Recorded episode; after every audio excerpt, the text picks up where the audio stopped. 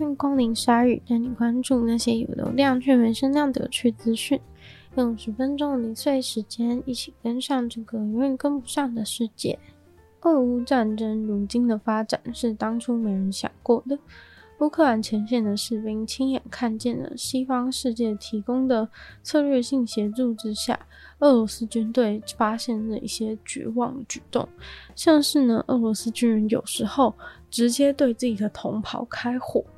这是进攻的第十八个月，俄罗斯军在面对乌克兰军的时候，渐渐有无意应战的懈怠之态。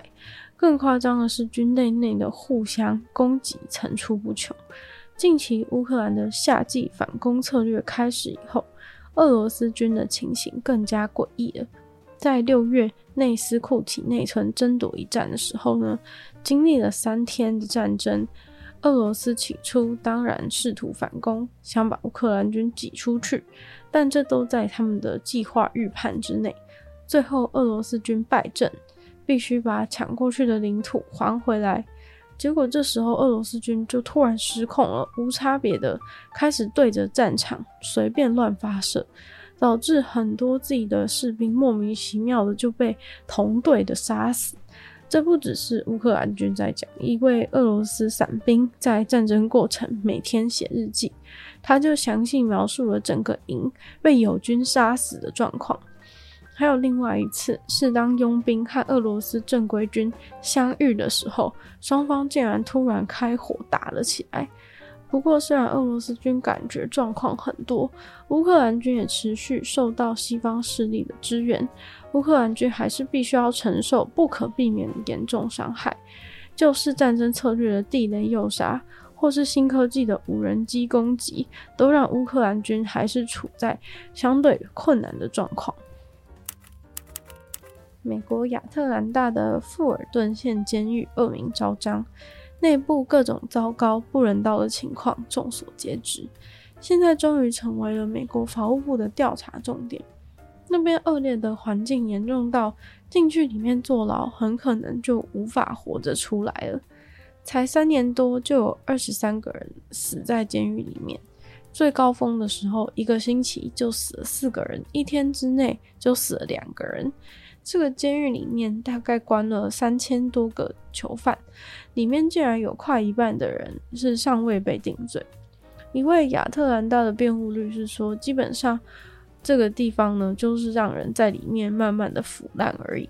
这位律师为好几个目前关在里面的未定罪的人辩护，他说，这监狱里面的工作人员根本不把囚犯的人命当一回事，待遇非常的差。这间位于亚特兰大的监狱在去年九月开始受到大家的关注，因为一位囚犯汤普森死在自己的房间内，而他的家人说他是被昆虫和臭虫活活吞噬的。监狱里面的报告显示，员工确实是早就知道这位囚犯的身体每况愈下，却完全不帮助他，就放任他去死。后来，他的家人同意了以四百万美金跟监狱和解。不过，自从这件事情爆出来以后，大家才意识到这个监狱呢，问题不小。除了三十五岁的这个囚犯汤普森以外呢，二零二二年一年之内，竟然总共就有十四个人死在监狱里。一个独立的尸检报告揭发了汤普森的死因，直接的死因是心律不整。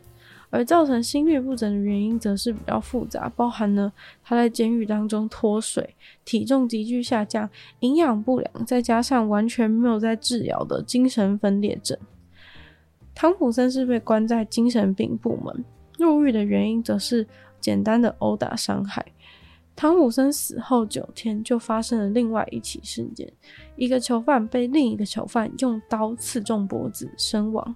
死者是一位三十三岁的男子，被发现时呢，已经躺在血泊之中，推测应该是两个人在打架，然后其中一个人被捅死了。人死了以后呢，是另外一位囚犯呢去通知了工作人员，随后一位监狱内的护理师赶到，就说不用 CPR 了，因为呢这人已经没救了。似乎是因为呢叫护护理师来的时候呢，人已经死掉好些时间了。然后一个月过后，又有一个囚犯被发现从头到脚都用毯子包住，脖子异常的肿胀，全身都被用蓝色的绑带缠绕，像是木乃伊那样。而他的狱友呢，就在他的旁边。这些死掉的人通常都过很久才被通报，送医的时候早已毫无挽回余地，只能宣告死亡。所以这间监狱呢，到底是有什么离奇的秘密呢？还得要等待调查的结果出炉。女子世界杯刚刚打完，西班牙赢得了最终的胜利。西班牙队的英雄欧加射门拿下了赢球的关键。不仅在决赛战胜了英国队，更是画下了自己的职业巅峰。只可惜比赛结束，迎来的不只有事业成功，同时却接到了最坏的消息，心情顿时跌到了谷底。其实这个消息呢，就是他爸爸的死讯。虽然爸爸并不是在比赛一结束的时候过世的。因为为了怕影响他世界杯决赛的心情，所以比赛结束以后呢，才告诉他这个痛心的消息。西班牙皇家足球协会呢，也对他致意，表示非常的遗憾，往后呢也会继续支持欧加选手。欧加后来也发了一篇非常感性的文，表示呢，他觉得他爸爸就像一颗星星一样，一直在天上照看着他，尤其是在他打决赛的时候。在他所不知情，还不知道爸爸死讯的时候呢，星星呢就已经在天上看着他了。他说他知道是爸爸给了他力量，去完成那些属于他真正独一无二的事情。他说他知道爸爸今晚比赛的时候呢，也一定有在看着他，也相信爸爸一定为他感到骄傲。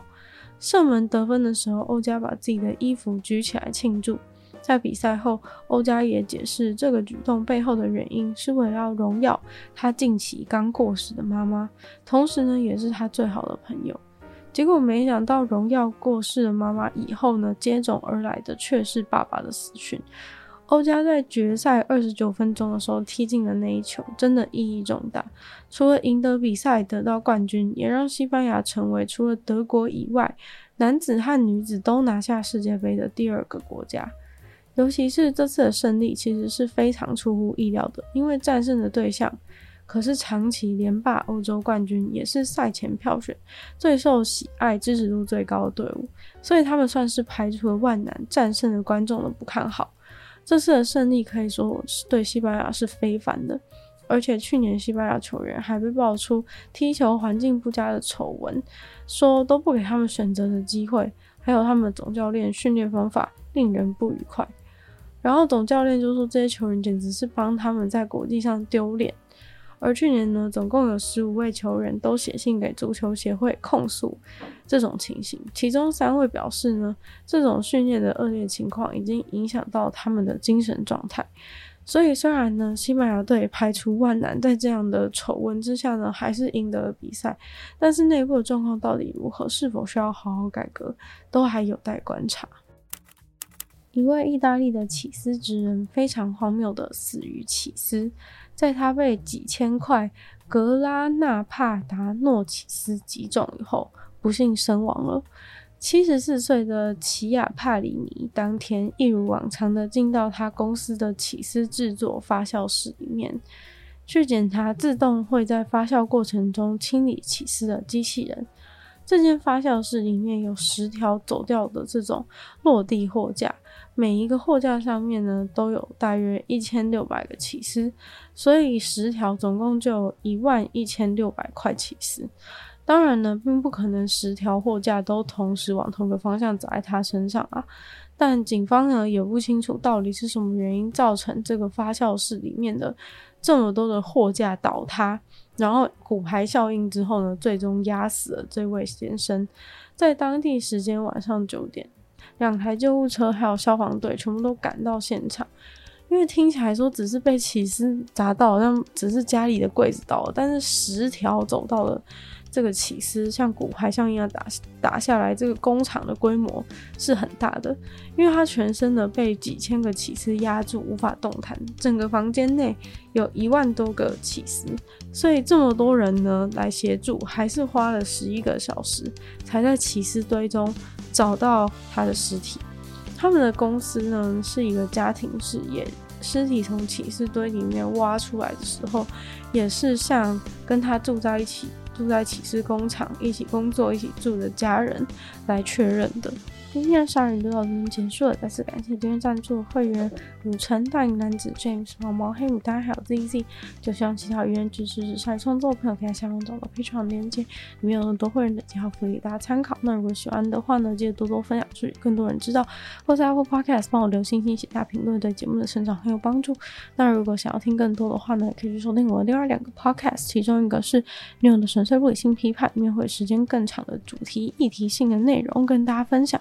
另外，可是听说动物当然就跟大家分享动物知识，就希望鲨鱼可以继续在每周二四跟大家相见。那么再见喽，拜拜。